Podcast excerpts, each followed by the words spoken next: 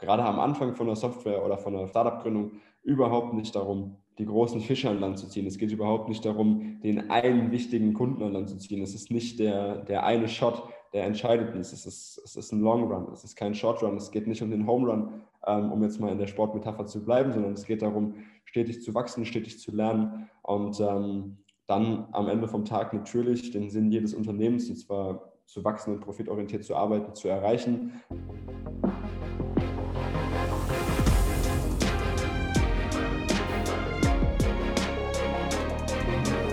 Herzlich willkommen zu Hashtag Fitnessindustrie, der Podcast über die deutsche Fitnessbranche von und mit Andreas Bechler.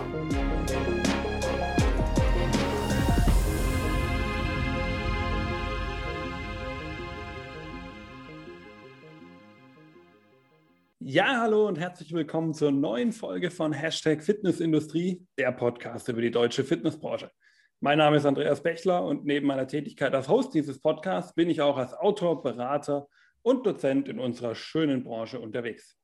Heute ist es mal wieder Zeit für ein Startup-Special und mir gegenüber sitzt dafür der Till Pitchell und er ist der Chief Marketing Officer oder CMO, wie man das so schön dann nennt, des Datenanalyse-Startups Studio Analytics. Und um was es dabei geht, wie es dazu kam, dass die Jungs das überhaupt gegründet haben und welche Daten auch für deinen Studioerfolg von Relevanz sein können. Darüber spreche ich heute mit dem Till. Hallo Till, schön, dass du heute dabei bist.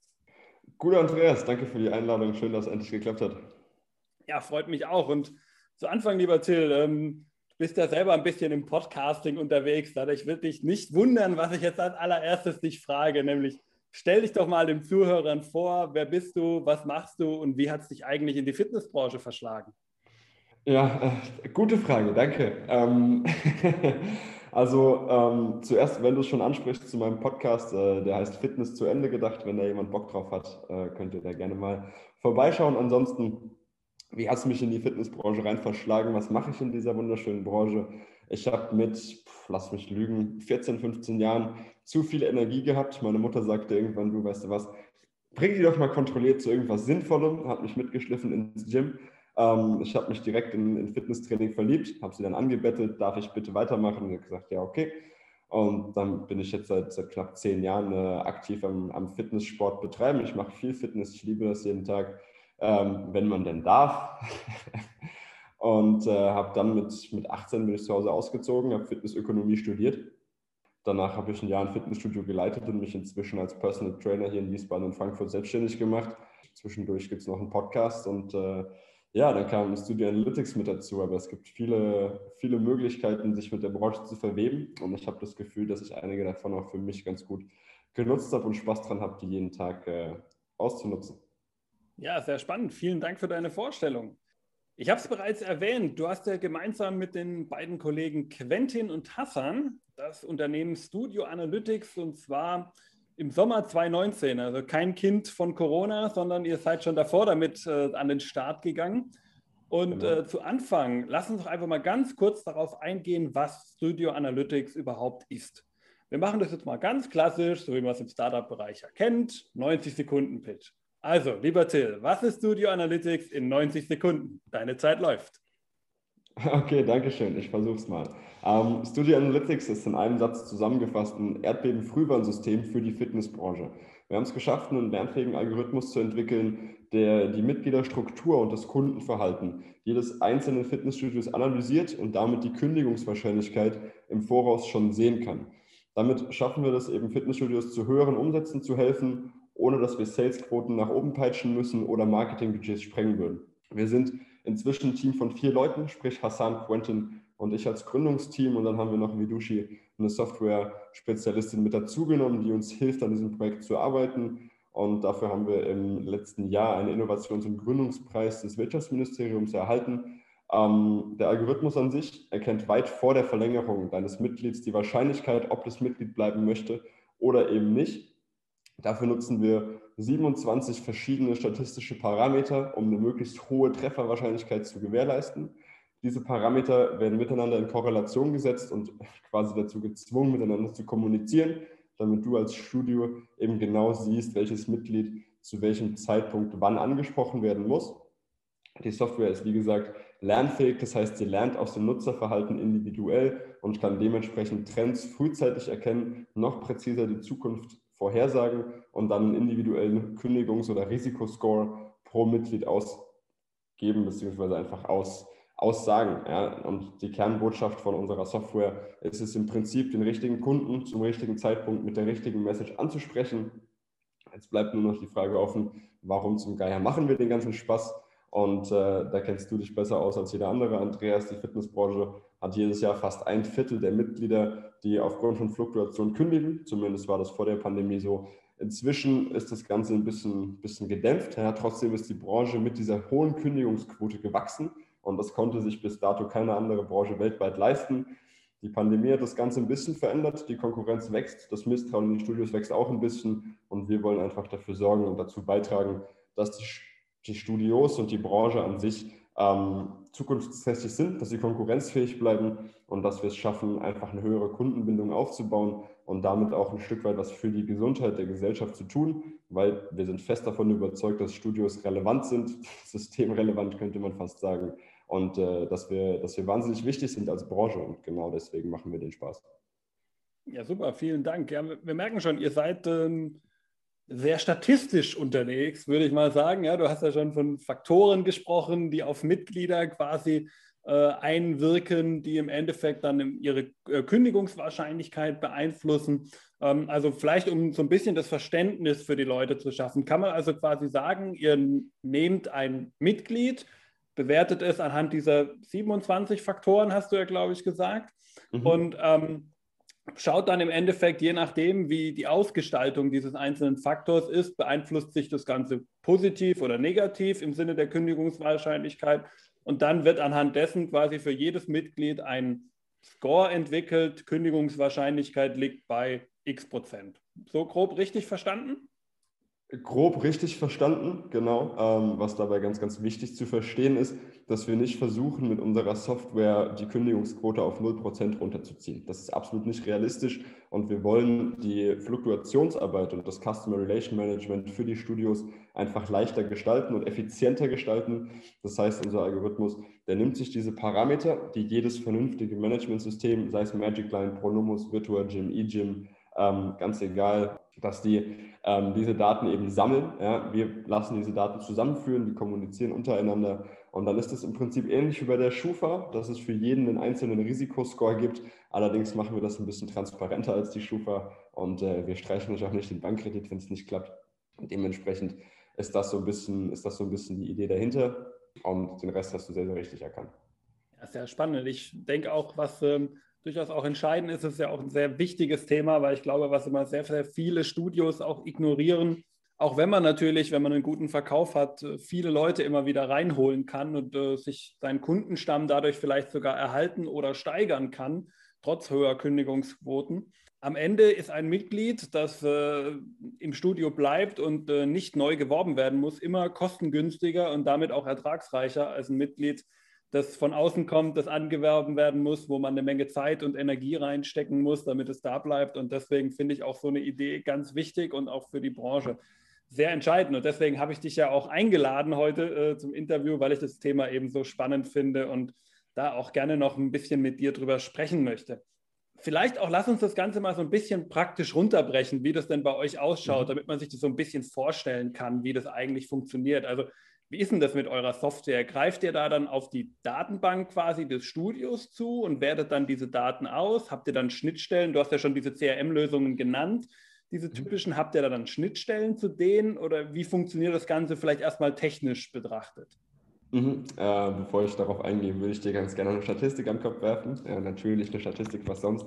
Ähm, es gibt Studien dazu, dass es äh, um den Faktor 9 günstiger ist, ein Mitglied zu halten, als ein neues zu werben. Ja, und 9 ist ein ganz schönes Brett. Also wenn es das äh, 10 Euro kostet, ein Mitglied zu halten, dann kostet, sich, äh, äh, dann kostet sich 90 Euro ein Mitglied zu gewinnen. Ähm, das macht betriebswirtschaftlich einiges an Sinn, da mal drüber nachzudenken. Und jetzt zu deiner Frage. Ähm, wir haben verschiedene Möglichkeiten, das Ganze zu tun, haben uns dann aber hinten raus dazu entschieden, dass wir das äh, mit einem Stück weit auch händisch in die, äh, in die Hände, ja klar, händisch, ähm, der Studios und der Mitarbeiter des Studios geben wollen, einfach damit wir mehr Datensicherheit gewährleisten können und dass wir gewährleisten können, dass jeder, der damit arbeiten soll, arbeitet und es sonst niemand tut, was wir eben bei einem vollautomatisierten Prozess auch gewährleisten könnten. Aber da ist das Vertrauen dann eben einfach ein ähm, wichtiger Faktor, weswegen wir gesagt haben, wir möchten gerne eine menschliche Komponente dazwischen schalten, die dann eben verantwortlich dafür ist im Studio selbst, weil, und das ist ganz wichtig, jedes Studio ist verantwortlich für die Daten seiner Mitglieder und für die Daten, die es erhebt. Und dementsprechend ist es eben auch wichtig, dass man da verantwortungsvoll und verantwortungsbewusst mit umgeht. Wir haben ähm, das so gestaltet, dass wir auf Daten zugreifen, die jedes Studio über die klassischen CRM-Systeme, die wir genannt haben, einfach sammelt. Ja. Das geht von der, von der, ich, wir machen viel auf Englisch, das muss ich mir kurz im Kopf übersetzen, ähm, einmal von den Check-ins, wie oft kommt derjenige, wie häufig kommt derjenige, kommt derjenige überhaupt regelmäßig, wie lang fährt derjenige zum Studio, macht der Nebenumsätze. Ähm, das sind alles Geschichten, die uns da interessieren haben das Ganze geschafft, so zu konzipieren und aufzu, aufzudröseln, dass wir nicht die Namen von den Leuten brauchen, auch nicht die exakte Adresse. Wir nehmen keine Bankdaten ähm, mit auf, was im Zuge des Datenschutzes ja wahnsinnig wichtig ist. Das heißt, die einzigen, die wirklich sehen, wer damit gemeint ist, ist das Studio. Wir erheben zu keinem Zeitpunkt die Daten, als dass wir darauf zugreifen könnten. Das bleibt immer komplett im Studio. Es muss auch nichts dafür installiert werden. Das läuft komplett im Browser und wird dann eben lokal verarbeitet. Das heißt, es gibt wenig Möglichkeiten, dass die Daten nach außen weiterdringen, außer der Mitarbeiter, der damit äh, beauftragt ist, nimmt den Laptop und stellt ihn auf die Straße. Okay, man merkt schon, Datenschutz ist natürlich da ein sehr wichtiges Thema. Ähm, klar, gegen den Mitarbeiter, der die Daten mitnimmt, könnt ihr nichts tun, aber da ist dann eher das Studio gefragt. Von daher, ähm, dann lass mich vielleicht mal, du hast gerade schon diese Oberfläche angesprochen, ja, die mhm. quasi eine Browser-Oberfläche, wenn ich es jetzt gerade richtig verstanden habe, im Endeffekt genau. ist. Und ähm, wie ähm, funktioniert das dann aus der Studioperspektive? Das heißt, ich habe diese Browser-Oberfläche, ich kann dann auf diese Browser-Oberfläche draufgehen und ich sehe dann da quasi meine Kunden aufgelistet und sehe dann jeweils einen Score für diese Kunden oder wie läuft es dann genau ähm, über diese Oberfläche, dass ich damit wirklich dann arbeiten kann, ganz praktisch? Mhm, mhm, gute Frage.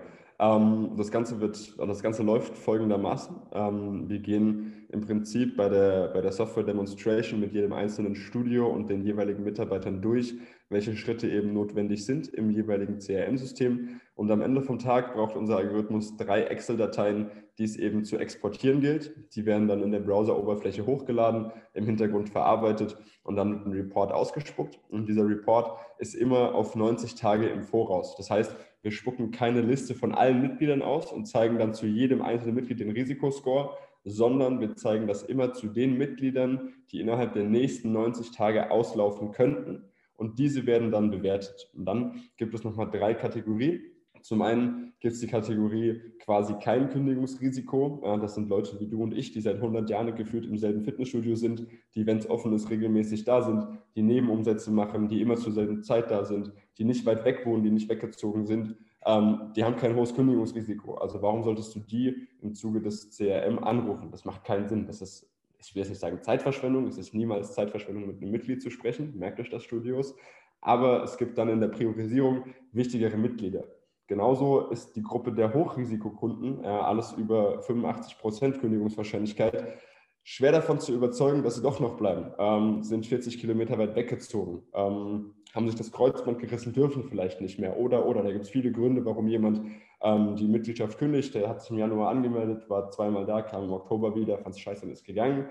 Ähm, das sind alles Sachen, die kannst du als Studio dann nur bedingt beeinflussen, aber eben diese Gruppe dazwischen, ja, diese Sandwich-Gruppe mit dem mittleren Kündigungsrisiko, da kannst du wahnsinnig viel machen, weil du als Studio, wenn du rechtzeitig dran bist und mit der richtigen Strategie ähm, das Mitglied ansprichst und eben um diese, um diese Wichtigkeit des Gesprächs weißt, ähm, das vernünftig aufbauen und framen kannst, dass du das Zügeln an der Waage dafür bist, dass das Mitglied sich gut abgeholt fühlt, dass es betreut wird, ähm, dass es seine Ziele erreicht und dass es eben regelmäßig kommt damit der Vertrag dann eben verlängert und nicht gekündigt wird. Okay, ja, sehr spannend. Ähm, wie kamt ihr eigentlich überhaupt auf die Idee, so ein Startup zu gründen, so ein datenbasiertes Startup äh, in der Fitnessbranche? Ist ja doch jetzt eher die Ausnahme unter den Personal Trainern, so wie du einer ja bist. Ja, also wenn ich es dir plump beantworten möchte oder wenn ich es kurz beantworten möchte, dann sind wir beim Frühstück draufgekommen. Wenn ich es dir lang beantworten möchte, sind wir beim Frühstück im Café draufgekommen. Spaß beiseite, wir haben, ähm, Quentin und ich haben uns im Fitnessstudio tatsächlich getroffen. Also er war ähm, mal Kunde von mir im Personal Training, während ich meiner Ausbildung, also während meiner, während meiner Ausbildung, meines dualen Studiums, habe ich das parallel einfach schon gemacht. Ich glaube, gefühlt jeder, der Fitnessökonomie studiert, hat irgendwann mal ein Personal Training schwarz gegeben. Ähm, ich meine, voll versteuert, natürlich. Und äh, ja, darüber habe ich Quentin damals kennengelernt, über das Personal Training. Und nachdem unsere Zusammenarbeit fertig war, haben wir uns dann nochmal zufällig im Gym getroffen, weil wir im selben Gym anscheinend Mitglied waren. Wusste keiner von uns zu dem Zeitpunkt. Und äh, dann haben wir uns zwischen zwei Sätzen Squats unterhalten. Und er erzählte mir von einer Idee, die er hatte und dass er gerade jemanden in der Fitnessbranche sucht, der ihm dabei hilft, die umzusetzen. Dann haben wir uns auf einen Kaffee getroffen und haben erstmal angefangen, Hardware zu entwickeln. Ähm, wir wollten einen Spiegel auf den Markt bringen, der einen Personal Trainer in Lebensgröße hinter dem Spiegel quasi gibt, dass du dich siehst und den Trainer immer gleichzeitig mit ihm die Übungen ausführen kannst und das Ganze anhand von Gesten steuern kannst über eine Infrarotkamera den Prototypen haben wir immer noch im Büro stehen. Wenn ihn jemand ersteigern möchte, schreibt mir gerne eine E-Mail. Ähm, haben uns dann aber dagegen entschieden, das zu produzieren, weil es eben Konkurrenz aus den USA gab, die schon, die schon mit einer Markt- oder mit einer Enterprise-fertigen Lösung an den Start gingen. Und wir waren noch beim, beim Prototypen auf der Investorensuche, nach Produktionsstättensuche und haben da schon relativ viel Geld reingesteckt. Deswegen muss er dafür entschieden haben, dass wir da wenig Interesse haben, noch mehr reinzustecken mit dem Risiko, von einem größeren Unternehmen einfach gekillt zu werden und äh, haben aber natürlich im Zuge der Prototyperstellung schon viel mit Gyms gesprochen, ob das relevant wäre, ob die sich vorstellen könnten, die Spiegel, die sowieso jedes Studio tausendfach zur Verfügung hat, auszutauschen gegen Spiegel mit einem virtuellen Trainer im Hintergrund, die dann natürlich nochmal Mehrwert fürs Studio und fürs Mitglied bieten. Und die Meinung dazu war geteilt. Ja, es gab Studios, die hatten da mega Bock drauf und es gab Studios, die haben gesagt, nee, was ein Quatsch, lass mich mit dem Scheiß in Ruhe. Ähm, was ich brauche, ist eine Möglichkeit, mit meinen Leuten zu kommunizieren, mit meinen, auf meine Mitglieder zuzugehen und nicht äh, irgend so ein virtuelles Ding, wo mir jeder die Spiegel voll malt. Das, ist, das braucht kein Mensch. Und das haben wir uns zu Herzen genommen. Ähm, und als, das, als der Spiegel dann eingefroren war oder, oder einfach liegen blieb, ähm, wollten wir trotzdem zusammen weiterarbeiten. Haben uns zum Frühstücken getroffen und äh, klassisch, klassisch Brainstorming gemacht. Einfach ein iPad in die Mitte gelegt und äh, angefangen zu schreiben. Und äh, irgendwann kamen wir dann dabei rum. Und äh, dann hatten wir die grobe Idee und äh, haben uns bei einem, bei einem sogenannten Founders Institute angemeldet. Ja, das ist so ein, so ein, ja, so ein Learning-Programm für, für Startup-Gründer, um eben auf den Prozess zur Unternehmensgründung von der Idee zum Produkt zu kommen. Da haben wir uns angemeldet. Liebe Grüße an Startup Valley. Sehr, sehr cooles Programm gewesen. Und da haben wir Hassan kennengelernt, der ein ähnliches ähm, Panel bauen wollte wie wir, nur nicht für die Fitnessindustrie, sondern für ähm, große Kaufhausketten. Ja, der wollte im Prinzip ja, große Terminals bauen, auf denen ähm, ersichtlich wird, wie die Kaufhäuser effizienter genutzt werden können. Und äh, haben wir uns mit ihm lange unterhalten und sind dann eben mit unserer Idee und seiner Idee schnell dazu gekommen, dass man das relativ gut kombinieren kann, weil die Kaufhäuser waren überhaupt nicht äh, interessiert an seiner Idee. Und äh, ja, so wuchs eins zum anderen zusammen und wir haben uns immer mehr unterhalten und irgendwann angefangen, auch mal für einen Tag uns bei WeWork einzumieten in Köln und in Frankfurt, ähm, dass wir einfach mal uns ein Office teilen können. Äh, Quentin und ich sind in Wiesbaden, Hassan ist in Düsseldorf und dann, dann, trifft man sich halt, wenn man kann. Das war noch vor der Pandemie, wie du so schön gesagt hast. Ähm, gerne auch mal in Persona. Und dann haben wir das Ganze gebrainstormt und, und drüber gesprochen, haben äh, ja, angefangen zu überlegen, wie kann man das denn technisch überhaupt darstellen, ist das möglich, ähm, haben überlegt und recherchiert, ob das relevant ist, ob es dafür schon Anbieter gibt. Wir mussten zu unserem Erstaunen feststellen, dass es das in der Fitnessbranche noch nicht gibt. Und zack, waren wir da. Sehr spannend. Also tatsächlich wüsste ich jetzt spontan auch nicht jemand anderen, der das in dem Maße macht wie ihr. Müsste ich mich ein bisschen mit äh, beschäftigen, ob ich vielleicht auch noch jemanden finde, aber es würde mir schwerfallen, spontan noch jemand anderen zu nennen, der so ein Scoring-Modell quasi macht, was Dropout-Quoten angeht. Vielleicht im angloamerikanischen Raum. Da könnte ich mir das gut vorstellen, dass man da vielleicht noch jemanden findet, aber zumindest so im deutschsprachigen würde mir schwerfallen, spontan. Also es gibt, es gibt Unternehmen, die natürlich Fluktuationsanalyse betreiben, ähm, aber nicht speziell auf die, auf die Fitnessindustrie gemünzt. Ich habe mich mit denen auch viel unterhalten im Zuge unserer, unserer Produkterstellung, ähm, weil wir uns auch gefragt haben, ähm, ab einem gewissen Punkt, ob wir nicht einfach unser Konzept, unsere Idee, unseren prototypischen Algorithmus einfach an eine große Company verkaufen sollen und äh, dann einen frühen Exit erzwingen wollen. Die haben uns aber alle gesagt, dass der Markt für die überhaupt nicht relevant ist, weil die Datensätze zu klein sind. Und dementsprechend war für uns klar, müssen wir selber machen.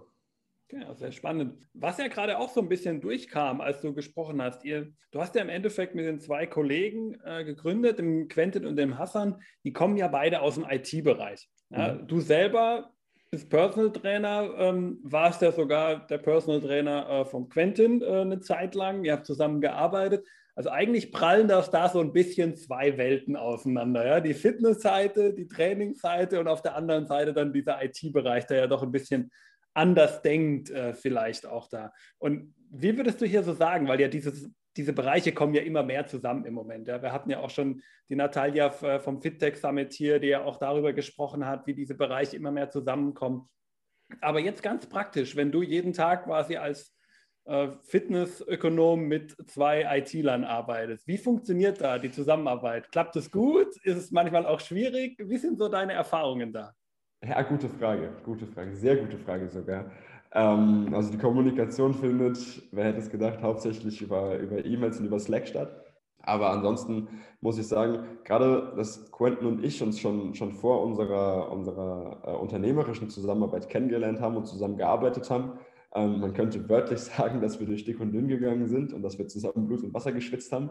Ähm, ich glaube, sowas hilft dann in der späteren Zusammenarbeit und auch in der Kommunikation. Ja, wir wissen jeweils, was wir vom anderen ähm, erwarten können, was der andere uns äh, dann auch in der Zusammenarbeit zurückgibt und äh, was, der, was der andere eben kann und was er nicht kann. Ähm, dadurch, dass wir uns schon so lange kennen, macht es dann auch die, die Kommunikation leicht.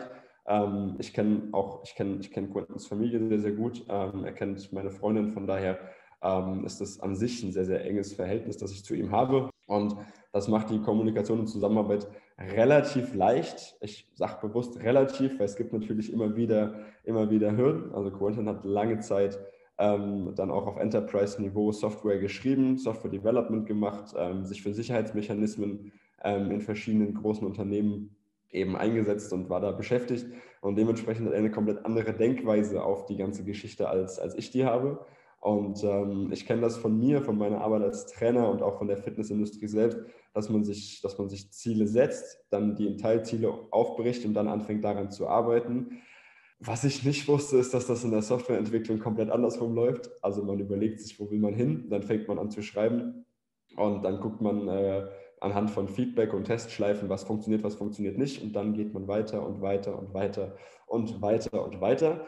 Ähm, ich habe gelernt, dass der wohl wichtigste und entscheidendste Satz in der, in der Softwareentwicklung und der meist zitierte Satz eines jeden Softwareentwicklers ist, it should work. Solange bis es dann, bis es dann getestet wird und bis es, bis es dann einmal auf den Markt kommt, solange sollte es funktionieren. Und äh, das ist im Prinzip auch so das Einzige, wo wir ab und zu mal, ich will jetzt nicht sagen aneinander geraten, weil das wäre völlig überspitzt, ähm, aber wo es, wo es durchaus auch Diskussionspunkte und Reibungspunkte gibt ähm, weil ich als jemand, der keine Ahnung von Software hat, ähm, so ehrlich muss ich hier bei dir auch einfach mal sein, ich entwickle die Software mit und habe keine Ahnung davon. Ähm, also vom Development selbst, von der Software an sich schon, ich ja offensichtlich mit involviert bin. Ähm, trotzdem, wenn die Jungs mir sagen, hey, das dauert zwei Jahre, bis wir diesen Fehler behoben haben, ich muss es ihnen glauben. Und wenn sie mir sagen, es dauert fünf Minuten, dann muss ich es ihnen glauben. Und wenn es dann eben nicht das ist, was, äh, was vorausgegangen wurde, was, was besprochen wurde, was veranschlagt wurde an Zeit oder an Aufwand, eventuell an finanziellen Ressourcen, die dafür nötig sind, das kommt dann schon ab und zu mal zu, zu Gesprächen, zu Diskussionen. Das macht die Zusammenarbeit nicht immer leicht. Aber das wäre ja auch langweilig. Also wenn jeden Tag, der, jeden Tag dieselbe Stimmung im Büro wäre, dann wäre ja, wär ja Quatsch, dann macht ja auch keinen Spaß. Von daher ähm, alles gut, alles gut, macht viel Spaß jeden Tag und äh, die Reibungspunkte gehören völlig dazu. Es ist interessant zu sehen, dass man da so ein bisschen auch eine andere Denkweise in der Herangehensweise auch hat. Ähm, ich glaube, das äh, kann ich auch nur bestätigen als äh, selber gelernter Wirtschaftsingenieur, den es dann in die Fitnessbranche verschlagen hat. Das war auch teilweise zwei unterschiedliche Welten, die man da dann hatte, so vom eigenen Gelernten und dem, was natürlich dann ähm, der ein oder andere äh, Trainer auch legt, weil man natürlich mehr im Sportlichen, im Saisonalen dann so ein bisschen auch denkt mit seiner äh, Trainingsplangestaltung und das natürlich dann gerne überträgt auf andere Dinge. So ist dann halt auch der Programmierer, der natürlich dann, du hast die Vorgehensweise gerade schon genannt, die projektbasierte Programmierung, das sieht natürlich dann ein bisschen anders aus, wenn sich das Ganze dann in der praktischen Umsetzung zeigt. Ja, ähm, das wichtigste Thema, das ja bei euch in der Software auch enthalten ist, ist ja diese Analyse der vorhandenen Daten und die Ermittlung von Kündigungswahrscheinlichkeiten daraus. Und du hast ja schon gesagt, dass ihr da verschiedene Faktoren habt, nach denen ihr im Grunde eine Kündigungswahrscheinlichkeit bewertet. Und klar, wir können jetzt nicht alle 27 durchgehen, die, die du vorhin genannt hast. Das wäre jetzt ein bisschen viel. Aber ähm, ich glaube trotzdem, insgesamt ist dieses Thema natürlich für jeden Studioverantwortlichen äh, von hohem Interesse. Und ähm, daher lass uns doch einfach mal dieses Thema so ein bisschen in den wichtigsten Faktoren mal durchgehen. Was sind denn die mhm. wesentlichen Faktoren, die für die Kündigung von Mitgliedern in Fitnessstudios verantwortlich sind? Ähm, das ist gut, dass wir nicht auf 27 eingehen wollen, weil ich glaube, dann schaffen wir das Zeitlimit nicht. Wir haben ähm, verschiedene, verschiedene Faktoren, die ungefähr gleich wichtig sind. Ich fange mal mit dem offensichtlichsten an, ähm, dem Geschlecht. Nein, Spaß.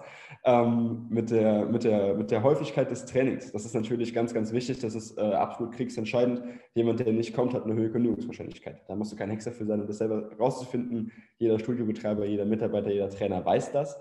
Leute, die nicht kommen, sind quasi Karteileichen und ist eine Frage der Zeit, bis die verlängern. Dann steht, ich, ich kenne es noch aus meiner Zeit im Studio, ähm, in der Magic Line zum Beispiel steht vor Verlängerung. Das ist dann immer die Zeit, in der geschwitzt wird. Ha, verlängert er, kommt die Kündigung noch. Und am letzten Tag, wenn die Kündigung nicht reinkam, dann kommt die geballte Bäckerfaust und das heißt, jawohl, ein Jahr weiter Umsatz an dem ähm, und kein Verschleiß.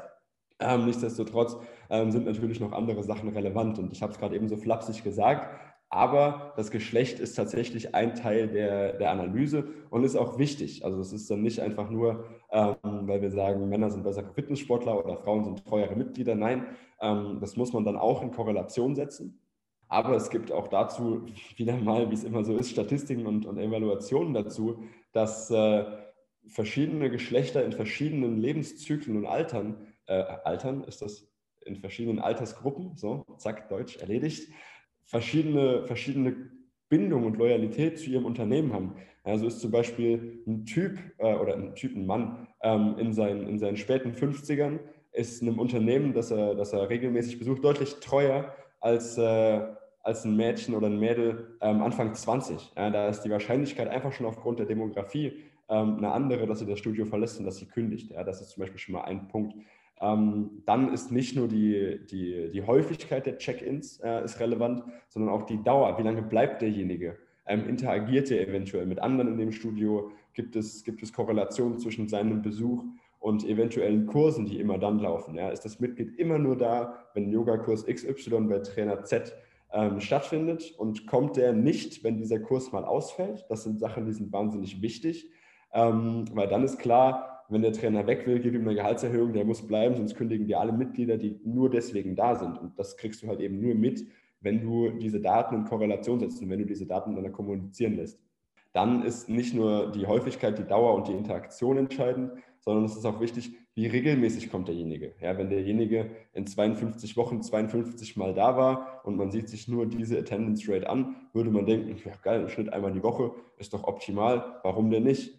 Aber es sagt ja keiner, dass er nicht die ersten drei Monate dreimal die Woche da war und dann neun Monate gar nicht mehr. Das verändert seine Kündigungswahrscheinlichkeit ja auch über die Maßen. Und das sind alles Sachen, die eben in verschiedenen Gewichtungen und dann auch pro Studio individuell auf, anhand von historischen ähm, Daten und Zeitverläufen und eben historischem Nutzerverhalten analysiert vom Algorithmus erfasst werden. Wie wertet er aus? Das lernt er individuell pro Mitglied, pro Studio. Und ähm, das sind im Prinzip, sage ich jetzt mal, wie viel waren es, die Top 5, die Top 6, ähm, die von den 27 relevant sind. Da sind dann noch kleinere Geschichten dabei. Wie oft hat sich der Vertrag schon verlängert? Seit wann besteht der Vertrag? Wie lange dauert es noch bis zur eventuellen Kündigung? Zum wievielten Mal wird der Vertrag verlängert? Und so weiter und so weiter. Also das ist eine ganze Menge, was damit reinspielt. Ja, sehr interessant. Das heißt aber im Endeffekt auch, als Studio muss ich natürlich äh, auch in der Lage sein, das entsprechend zu erfassen, weil sonst kann ich am Ende vom Tage natürlich auch die Auswertung nicht machen. Also ich muss eigentlich sogar, weil du hast ja den Trainerkurs auch gerade angesprochen mit einem Trainer, ähm, der dann vielleicht ausfällt.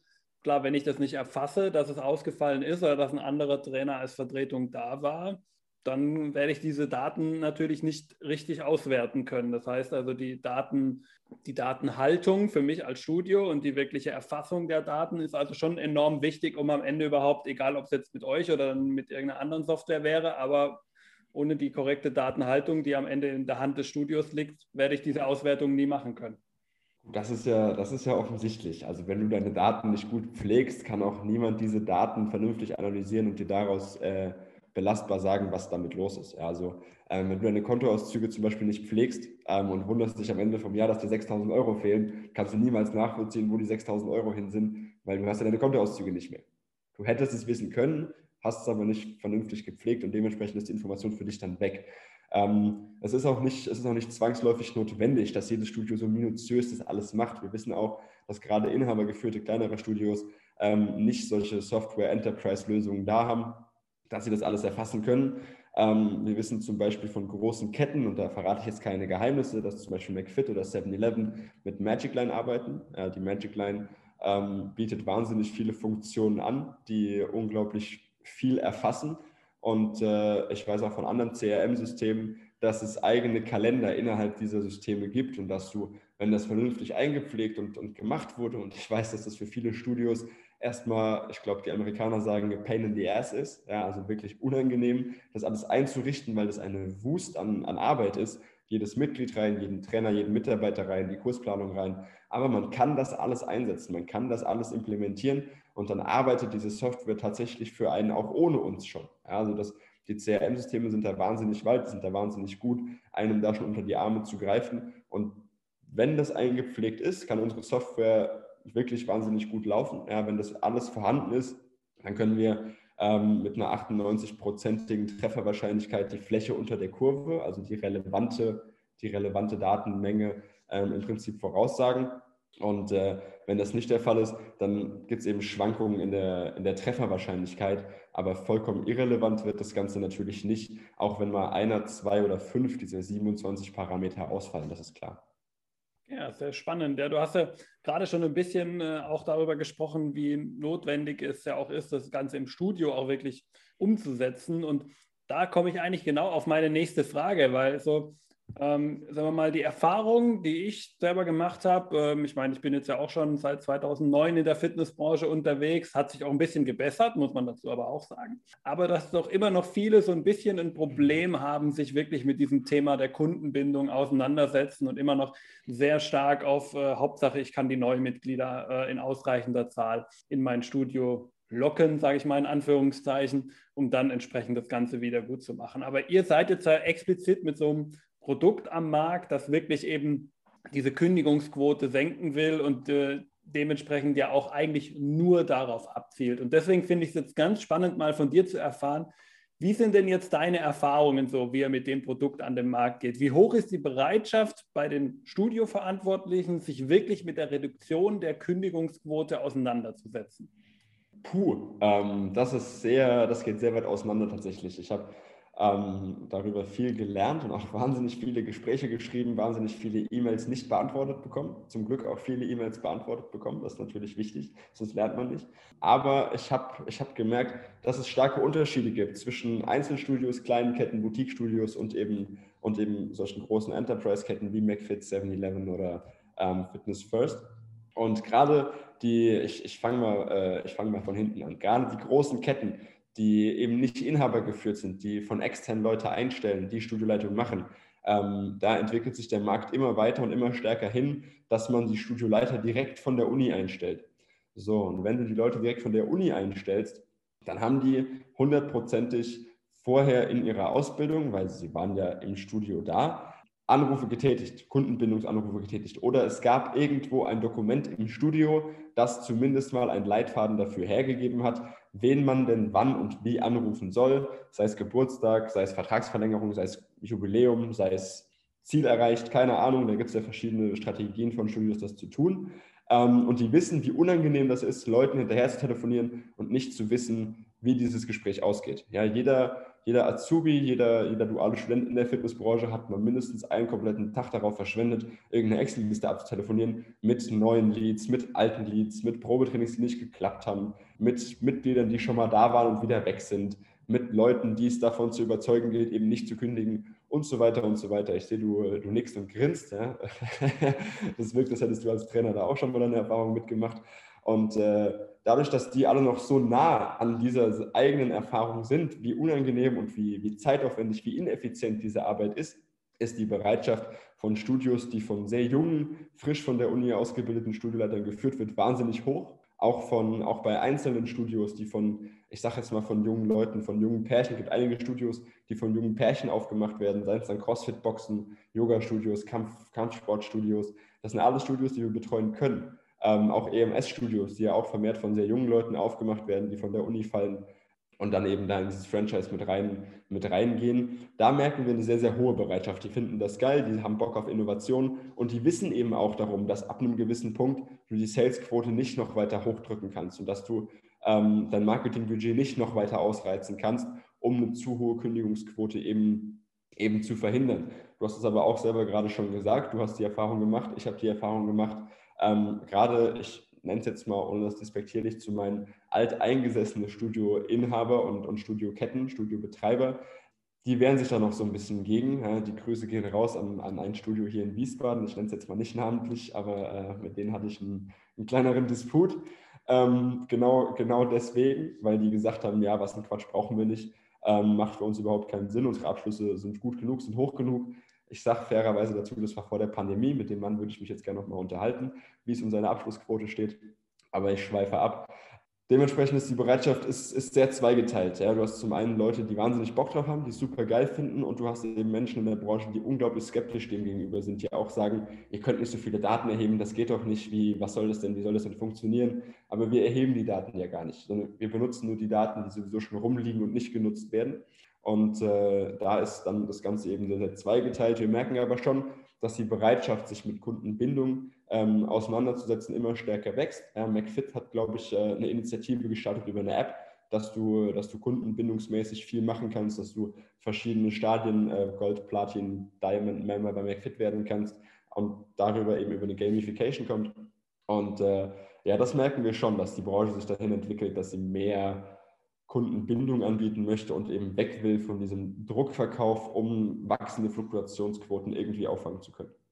Genau, ja, da gebe ich dir auch absolut recht. Ähm, es gibt jetzt in letzter Zeit ein paar schöne Beispiele. Ich glaube, Corona wird da auch ein bisschen äh, zu einem veränderten Denken vielleicht auch führen, dass man auch wirklich dann mal sieht, äh, wie wichtig am Ende des Tages halt doch deine Bestandskunden sind, halt doch die sind, die dir seit Jahren die Treue gehalten haben und äh, wie wenig äh, entscheidend dann halt eben die sind, äh, die beim ersten ja, Ziepen oder halt bei einer Corona-Pandemie, wenn es an dem schlimmsten Fall eben ist, dann halt eben als Erste halt auch verschwinden und äh, dein Studie eben nicht die Treue halten. Und da glaube ich, kann man mit verschiedensten Maßnahmen, du hast ja schon so Bestandskundenmaßnahmen wie zum Beispiel bei McFit angesprochen, wie das ist ja so eine Art ähm, ja, Loyalitätsprogramm, nenne ich es mal, kann man die Leute erhalten, aber eben auch genauso über Tools, wie ihr eben auch äh, eines anbietet, überhaupt die Möglichkeit äh, so ein bisschen zu finden, die Leute, die dann vielleicht doch mal drohen rauszufallen, wo man aber noch was machen kann, wo die Chance noch ganz gut ist, was zu machen, die dann entsprechend zu selektieren und dann auch im Besonderen anzugehen und ähm, ja, anzuschreiben, anzurufen, was eben auch immer für den Fall sinnvoll ist.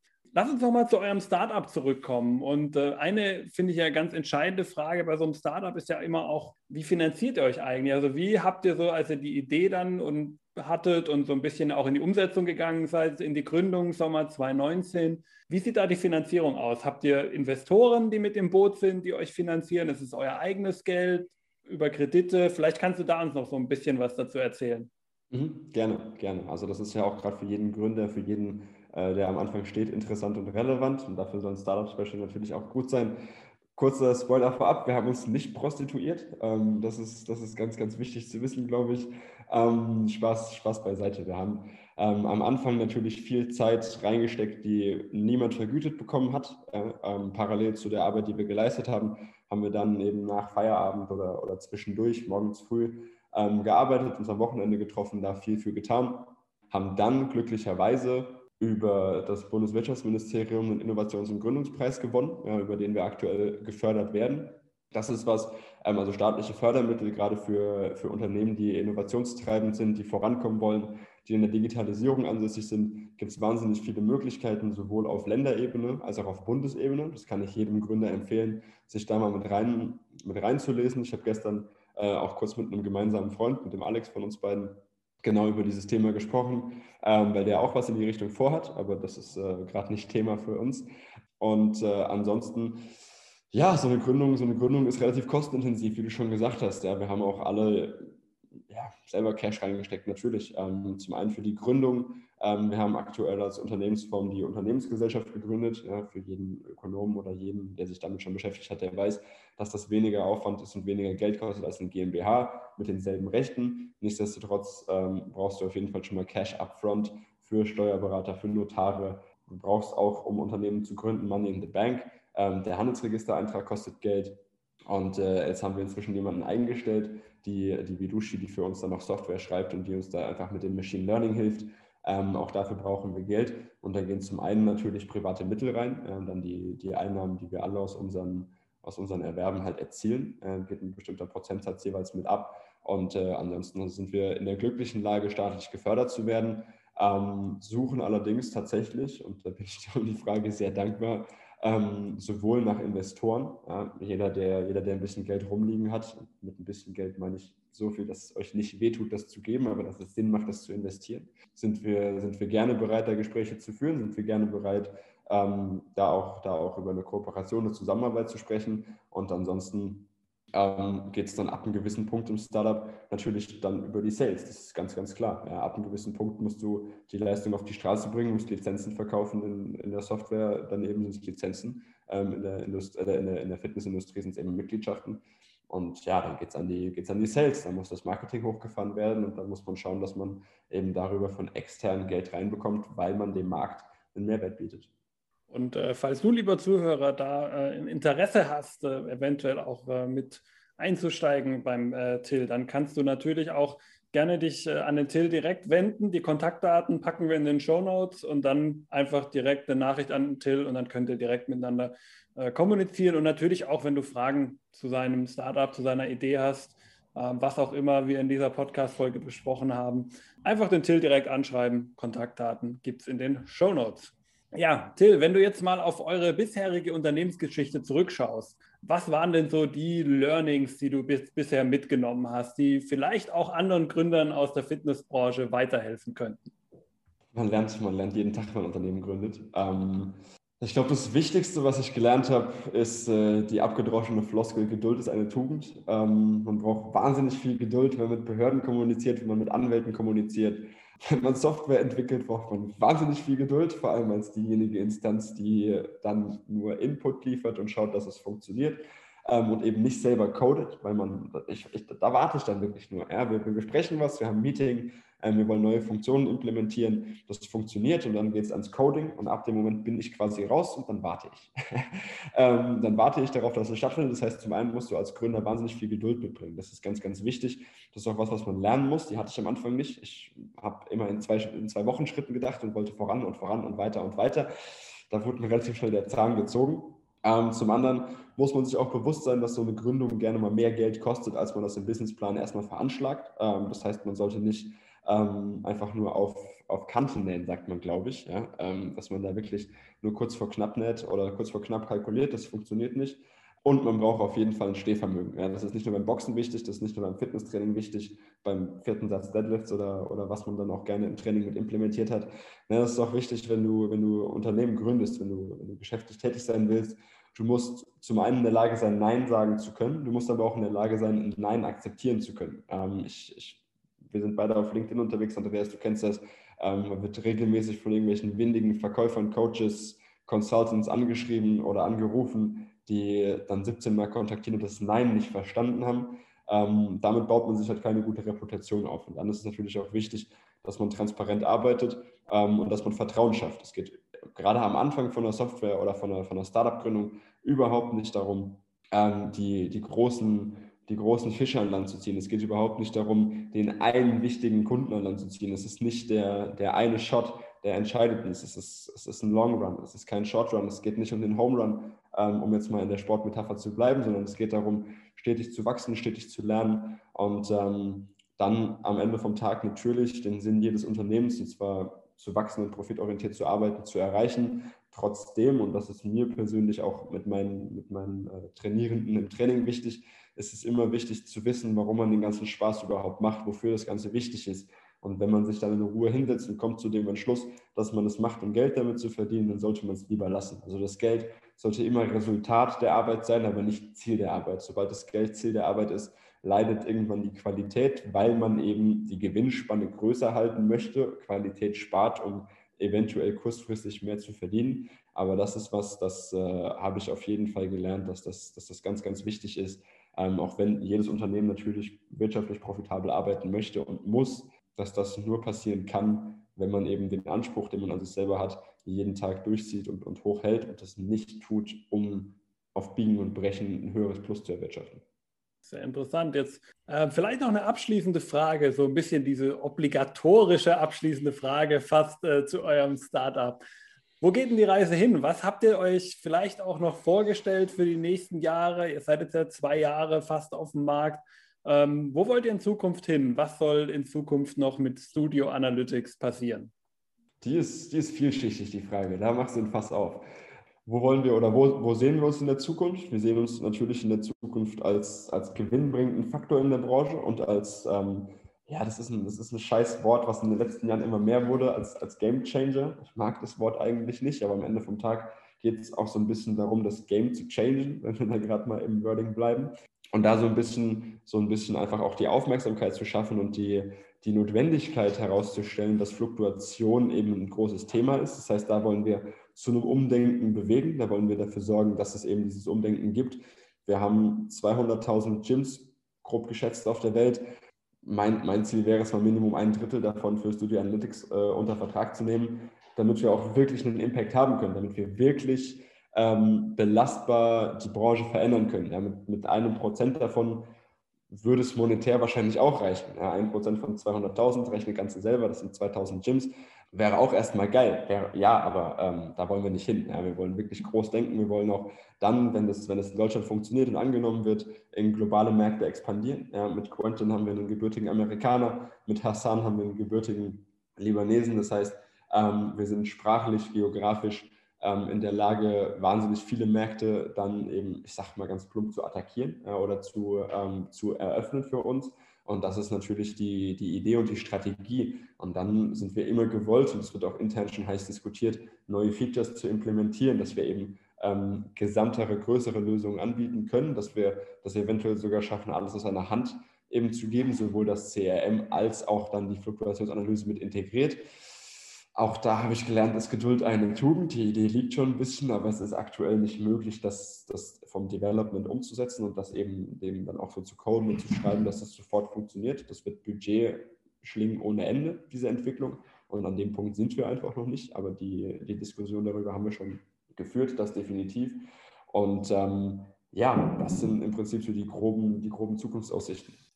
Ja, sehr spannend. Ja, vielen Dank an der Stelle äh, an dich für all die wertvollen Infos, die du uns heute mitgegeben hast und so ein bisschen euren Werdegang hier auch dargestellt hast. Und ich finde es ja immer spannend, so Startups aus dem Fitnessbereich äh, mir anzuhören und hier auch vorzustellen, weil ich denke, das bringt ja immer wieder neue Impulse rein, neue Wege. Also äh, sehr spannend. Und falls du, lieber Zuhörer, vielleicht auch ein Startup hast, wo du sagst, hey, das ist echt interessant und es haben vielleicht viele noch gar nicht so sehr auf dem, ähm, auf dem Bildschirm, dann schreibt mir gerne eine E-Mail mit diesem Startup an andreas at hashtag-fitnessindustrie.de und ich schaue es mir sehr, sehr gerne an und würde mich natürlich auch freuen, wenn sich daraus vielleicht auch in Zukunft eine neue Folge ergibt und wir hier auch weitere ähm, spannende Startups aus dem Fitnessbereich vorstellen können. Und zum Abschluss, ähm, lieber Till, ich habe es ja schon in unserem Vorgespräch angekündigt. Ich habe immer meine drei allgemeinen Fragen, die ich jedem aus der Branche noch mitgeben möchte und wo ich natürlich auch dich heute nicht vor verschonen werde, sondern jetzt darfst du noch mal ganz allgemein ein paar Meinungen ähm, über unsere Branche raushauen, wie du das Ganze siehst. Erste mhm. Frage. Ähm, die Fitnessbranche in Deutschland, aber auch weltweit war ja eigentlich bis zum Corona-Ausbruch durchaus auf einem sehr, sehr guten Ast. Das ging immer aufwärts, alles war super, alles war toll und jetzt haben wir natürlich so einen kleinen Delle bekommen, aber ich glaube, wir sind alle ganz guter Dinge, dass das Ganze auch wieder zurückkommt und dass Fitness auch wieder genauso, wenn nicht noch stärker wird, als vor Corona der Fall war. Dafür hat es natürlich auch meistens Trends, die so ein bisschen die Entwicklung in unserer Branche beeinflussen und die Branche auch wieder ein bisschen pushen und vorbrannt bringen. Und da dann auch die Frage an dich, welchen Trend siehst du denn vielleicht auch jetzt für das laufende Jahr, fürs nächste Jahr? welchen Trend siehst du in Zukunft in der Fitnessbranche, der sich deiner Meinung nach durchsetzen wird? Ähm, also ich, ich, ich kenne das Format ja, deswegen wusste ich, dass die Frage kommt. Es fiel mir aber wahnsinnig schwer, mich darauf vorzubereiten, ähm, weil die Situation so unsicher ist. Also am Ende vom Tag ähm, setzt es ja voraus, dass man wisse, was kommen könnte und das, das weiß keine Sau. Gehen wir mal davon aus, dass wir dieses Jahr alles noch hinbekommen und wir in den Normalbetrieb zurück dürfen. Dann bin ich fest davon überzeugt, dass, dass zwei Konzepte ähm, noch stärker werden. Ja, zum einen wird das das Gesundheitskonzept sein, ähm, weil die Belastung ist nicht auf Homeoffice ausgelegt. Keiner von uns ist ins Homeoffice gegangen mit dem, mit dem Wissen, er bleibt ein Jahr da. Das heißt, ähm, wir sitzen schlecht, wir haben eventuell nicht dieselben, dieselben Stehmöglichkeiten, ähm, es ist weniger Kommunikation, das heißt, der mentale Ausgleich ist ein anderer. Und das sind, glaube ich, über 40 Prozent der Studios, die gesundheitsorientiert arbeiten in Deutschland. Ich glaube, das wird nochmal eine Ecke mehr. Und dann natürlich, wenn wir im Sommer wirklich wieder, wieder ein bisschen was aufmachen, ein bisschen unterwegs sein dürfen, ein bisschen reisen dürfen, dann wird der Hype auf äh, ein Fatburn- und Ernährungsprogramm äh, unendlich groß sein. Ja, also der Typ, der das Ding in der Schublade liegen hat, herzlichen Glückwunsch. Ich glaube, du machst, ich glaube, du machst ordentlich was am, äh, an Umsatz in, in der Zeit, wenn die Leute reisen wollen, aber nicht, nicht mit dem Corona-Speckpack an den Strand wollen. Ja, es sieht ja scheiße aus, ganz ehrlich, äh, wenn man da, wenn man da mit seiner, mit seiner ja, Esszimmertischhaltung und äh, den, den, drei Flaschen Vino zu viel äh, auf einmal am Strand liegt. Das heißt, das bin ich fest davon überzeugt, dass es, dass es nochmal, weiß ich nicht, eine Art Intervalltraining kommen wird, dass eventuell verschiedene, verschiedene Kursgeschichten an den Start gehen werden. Ich glaube, die Leute haben Bock auf Kurse, weil wir alle so viel alleine waren. Ich glaube, das wird durch die Decke gehen. Und natürlich ähm, langfristig werden Hybridkonzepte, wenn nicht, wenn nicht davon wegzudenken sein. Ähm, ich sehe es zum Beispiel an meiner Mutter. Meine Mutter war, war zweimal die Woche in einem Studio zu einem Yogakurs. Der findet seit Pandemiebeginn nur online statt und sie findet es viel besser. Sie mag es viel lieber, weil sie eben schon eine gewisse Vorerfahrung hat. Also ich glaube, für Trainingsanfänger ist das nichts, in einen Online-Kurs von Beginn an reinzugehen. Aber ich glaube, für Fortgeschrittene, die dann auch berufstätig sind, ähm, macht es dann Sinn, eben so eine, so eine hybriden Kurse oder Online-Kurse zu besuchen, ähm, weil man eben die groben Parameter schon kennt. Ja, das, das ist so erstmal das, was ich, was ich glaube, was passieren würde und wird. Ja, sehr spannend. Ja, ich glaube, gerade das hybride Konzept, da gebe ich dir auch vollkommen recht, das wird sicherlich die Zukunft sein. Da wird es auch, kann ich auch an der Stelle schon mal sagen, in Zukunft auch noch eine Folge geben, die wir hoffentlich im Mai aufnehmen können. Und dann werden wir da auch nochmal sehr ins Detail auf das hybride Konzept gehen, wie sich das Ganze ausgestaltet, was man da als Studio auch beachten sollte. Also da, lieber Zuhörer, sei schon mal gespannt auf die kommende Folge oder Folgen. Die Fitnessbranche, und damit kommen wir zu meiner zweiten Frage, lieber Till zieht ja durchaus immer viele junge und motivierte Talente. Und was wäre vielleicht, weil du bist ja selber noch äh, sehr jung und noch selber relativ frisch aus dem Studium, zumindest frischer als ich, ähm, damit man als junger Mensch in der Fitnessbranche durchstarten kann. Vielleicht auch gerade mit einem Blick darauf, wenn man ein Unternehmen in unserer Branche gründen möchte, so wie du. Da brauchst du eine hohe Frustrationstoleranz. Ähm, das ist, glaube ich, das glaube ich, ganz, ganz wichtig. Und du brauchst den Willen zu wachsen, du brauchst den Willen besser zu werden. Ähm, weil am Ende vom Tag ist es das, was wir als Branche verkaufen. Wir verkaufen Ziele, wir verkaufen Gefühle und wir verkaufen eben diesen, diesen Wunsch danach, besser zu sein, als man heute ist. Das musst du leben, das musst du können, das musst du sein. Und du musst dir dessen bewusst sein, dass sowohl die Arbeitszeiten als auch die Bezahlungen in den ersten Jahren nicht geil sind. da müssen wir niemandem was vorlügen. Ähm, das, macht, das macht wenig Spaß. Auch das, also auch hier werde ich, werde ich keine Namen nennen, aber wenn ich mir überlege, ich habe 2015 mit meinem dualen Studium angefangen und in meinem ersten Lehrjahr für 40 Stunden, die ich die Woche im Studio stand, 235 ähm, Euro netto gesehen. Dessen sollte man sich bewusst sein, dass, dass da nicht die, die dicken Moneten reingeflogen kommen, während man ausgebildet wird. Aber ich glaube, man wird sehr, sehr gut ausgebildet. Und man lernt wahnsinnig viel kommunikativ, zwischenmenschlich. Ähm, man lernt viel über sich selbst. Man muss eben gewillt sein, eben genau das mitzunehmen. Und es schadet auch nicht, wenn man kommunikativ schon ein bisschen was kann. Alles andere, alles andere lernt man da. Ja, Gehalt, da sprichst du ein Thema an, äh, was ich auch schon mal auf meinen Kanälen über die Fitnessbranche ein bisschen äh, kommuniziert habe. Ich glaube, es ist ein ganz eigenes Thema, ähm, muss jeder für sich selbst überlegen, ähm, sollte aber auch auf jeden Fall, glaube ich, auf Dauer auch sicherlich sich noch ein bisschen verbessern, um dann auch wirklich äh, die Zukunft der Fitnessbranche abzusichern und nicht zu viele ja, Leute ja, zu verschrecken. Wir haben ja inzwischen Tarifverträge für Auszubildende die für duale Studenten nicht gelten, obwohl die auch einen Ausbildungsvertrag unterschreiben. Aber wir bewegen uns in die richtige Richtung, sagen wir es doch mal so. Ja, eine Tendenz ist da, auch wenn natürlich Corona an der Front auch ein bisschen verständlich dann natürlich erstmal eine Pause-Taste gedrückt hat und äh, dann in Zukunft bin ich aber auch da de deiner Meinung. Die Richtung ist da und auch das werden wir sicherlich in Zukunft hinkriegen. Letzte Frage, wir haben es gleich äh, durch. Gibt es jemanden, den du gerne für diesen Podcast nominieren möchtest und wenn ja, zu welchem Thema? Es gäbe eine ganze Menge Leute, die ich zu diesem Podcast nominieren möchte, ähm, weil die Bühne, die man hier kriegt, ziemlich cool ist. Ähm, nichtsdestotrotz, ich habe mir meine Gedanken dazu gemacht. Ich hätte eigentlich gerne einen ehemaligen Azubi von mir nominiert, damit er über genau dieses Thema der letzten Frage mit dir sprechen kann. Er ist ein bisschen scheu, er wollte nicht, dementsprechend lasse es einfach sein. Ähm, und dann würde ich gerne meinen, meinen geschätzten Trainerkollegen und Freund, ähm, ebenfalls Podcaster, ähm, den lieben Tino, den, oder, oder auf Instagram T-Bro, Tino Fuchs nominieren. Äh, sein Podcast Coffee Break mit, mit T-Bro, glaube ich, heißt das Ding. Ähm, könnt ihr euch gerne mal anhören. Das ist ziemlich inspirierend. Der haut da, der haut da was raus. Und das Konzept von ihm äh, gefällt mir auch. Also zum einen kann er quatschen und zum anderen geht jede Folge immer genau so lange, wie eine Tasse Kaffee trinken dauert. Kann man sich also, kann man sich also gut reinhauen. Er studiert auch an der DHFBG, ähm, macht, hat gerade seinen Master abgeschlossen und möchte jetzt auch promovieren. Ähm, dementsprechend, glaube ich, hättest du mit ihm da jemanden, mit dem du dich gut über, über gerade äh, Fitnessbranche, Wachstum, besser werden und äh, die Arbeit austauschen kannst. Ja, sehr spannend. Ich befürchte, bei meinen Folgen könnte der Kaffee bis zum Ende kalt werden. Äh, erreicht auf jeden Fall nicht. Zumindest trinke ich während äh, der Aufnahmen immer mehr als einen leer. Ähm, aber gut, äh, es wird auf jeden Fall mal spannend. Ich gucke mir den Kollegen auf jeden Fall mal an und bin mal ganz interessant, was sich daraus machen lässt. Und damit sind wir jetzt aber auch am Ende des Podcasts angekommen. Vielen Dank an dich, Till, für deine Zeit und all die Infos über euer Startup, die du uns hier mitgegeben hast. Ich bin mir sicher, dass äh, du, lieber Zuhörer, einiges für dich mitnehmen konntest. Und wenn dir die Folge gefallen hat, dann gib ihr doch bitte eine kurze Bewertung auf iTunes, Google oder Facebook. Findest uns eigentlich überall. Kostet dich keine 30 Sekunden, bringt aber diesen Podcast ungemein voran. Und dafür schon mal an dieser Stelle vielen Dank. Und die letzten Worte im Podcast, wie eigentlich wahrscheinlich in fast jedem Podcast, soll natürlich auch heute meinem Gast gehören. Lieber Till, was möchtest du dem Hörer noch zum Abschluss mitgeben? Ja, erstmal möchte ich mich bei dir bedanken für deine Zeit und für die, für die Plattform, die du mir gegeben hast, über uns zu sprechen. Was möchte ich euch mitgeben? Ich würde gerne ein bisschen Werbung machen in eigener Sache. Ja, das Gespräch war noch nicht Werbung genug, deswegen ja, würde ich hier ganz gerne noch einmal großflächig die Werbetrommel rühren. Ähm, zum einen möchte ich gerne auf meinen eigenen Podcast verweisen, Fitness zu Ende gedacht. Ihr findet mich auch auf Spotify, Apple Podcast, Google Podcast, äh, was gibt es noch? Pocketcast, äh, Soundcloud, glaube ich auch, das weiß ich gar nicht genau, aber da hört sowieso keiner Podcasts. Genau, hört da gerne rein.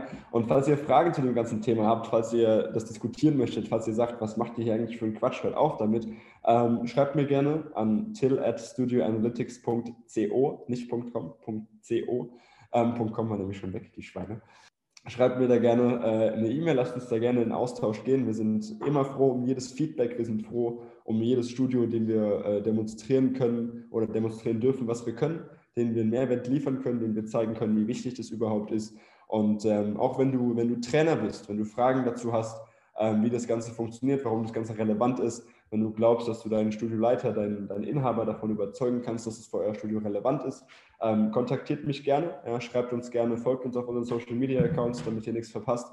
Und äh, ich wünsche euch ein traumhaftes Wochenende. Ähm, tschüss. ja, vielen Dank und bis zur nächsten Folge. Ciao.